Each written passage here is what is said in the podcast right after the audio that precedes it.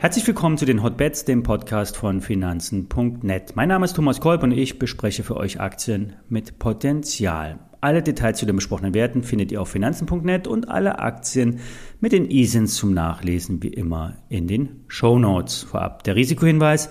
Alle nachfolgenden Informationen stellen wie immer keine Aufforderung zum Kauf oder Verkauf der betreffenden Wertpapiere dar. Bei den besprochenen Aktien handelt es sich um sehr volatile Anlagemöglichkeiten mit hohem Risiko und dies wie immer keine Anlageberatung. Sie handeln auf eigenem Risiko.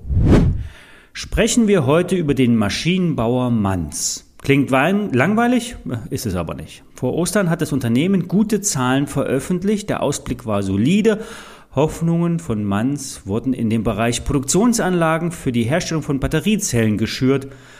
Vorab ein kleiner Schwenk zu den Arten der Zellen. Tesla hatte früh auf die sogenannten Rundzellen gesetzt und damals die Branche überrascht.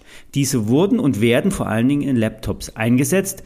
Hier gab es lange Sicherheitsbedenken. Die Brandgefahr war ja in den Anfangsjahren immer ein Thema. Es gab einige Videos von brennenden Fahrzeugen. Eine andere Zellenart sind die prismatischen Zellen. Diese gelten als die sichersten. Hier wurden die Zellen mit langen, dünnen Platten aufgebaut. Bei der Rundzelle wird der Kern umwickelt, dieser lässt sich einfacher kühlen.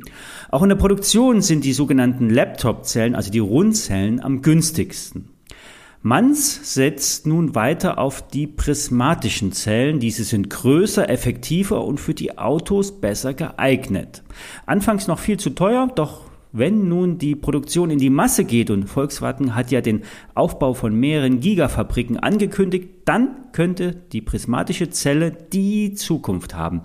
Vor allen Dingen, weil dann die Stückpreise sinken. Manz hat gestern eine strategische Partnerschaft mit dem Hightech-Maschinenbauer Grobwerke veröffentlicht. Die beiden wollen nach eigenen Angaben nicht weniger als der führende europäische Anbieter im Bereich Produktionslösungen für Lithium-Ionen-Batteriesysteme werden. Made in Europe, das ist das Label. Nicht ganz unwichtig sind auch hier die Milliarden Förderprogramme der EU. Schließlich soll sich Europa bei den Batterien von Asien unabhängiger machen.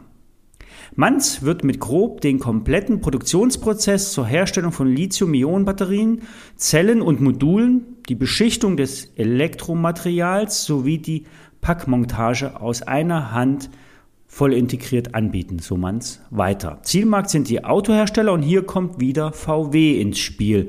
Oder besser gesagt die neue Tesla. Schließlich wird ja VW gehypt und sogar als die bessere Tesla gefeiert. Um nochmal auf Manz zurückzukommen, die Aktie hat Momentum. Sie zieht an und könnte nach Meinung des Hotstock Reports zu einem Sprung ansetzen.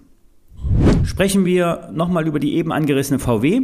Wir hatten schon vor ein paar Wochen über die Volkswagen gesprochen und die Empfehlung von Börse Online und Euro am Sonntag gehighlightet. Damals stand die Aktie bei rund 180, jetzt bei 240 und der Aktionär leitet beachtliche Kursziele von 700 Euro ab.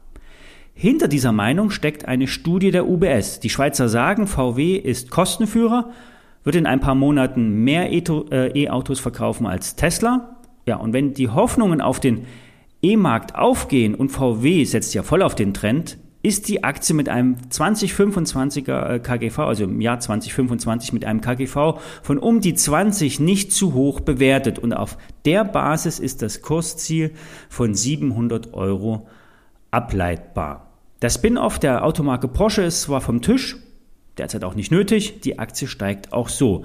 Geld wird derzeit nicht vom Kapitalmarkt benötigt. Porsche wird ja bis auf den 911er alle Autolinien auf Elektro umstellen. Der Elektroantrieb lässt sich, äh, lässt sich ein extrem dynamischer Fahrstil umsetzen, ein Markenkern äh, von Porsche. Auch wenn der Sound eines E-Boliden fehlt, schnelle Beschleunigung begeistert ja alle und vor allen Dingen ja auch die Tesla-Jünger.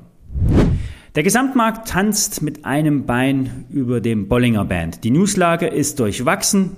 Kein Grund, große Risiken vor dem Wochenende einzugehen, denken sich zumindest die meisten. Also, das war's für diese Woche. Wir hören uns Montag und werden sehen, wie die Märkte sich entwickeln.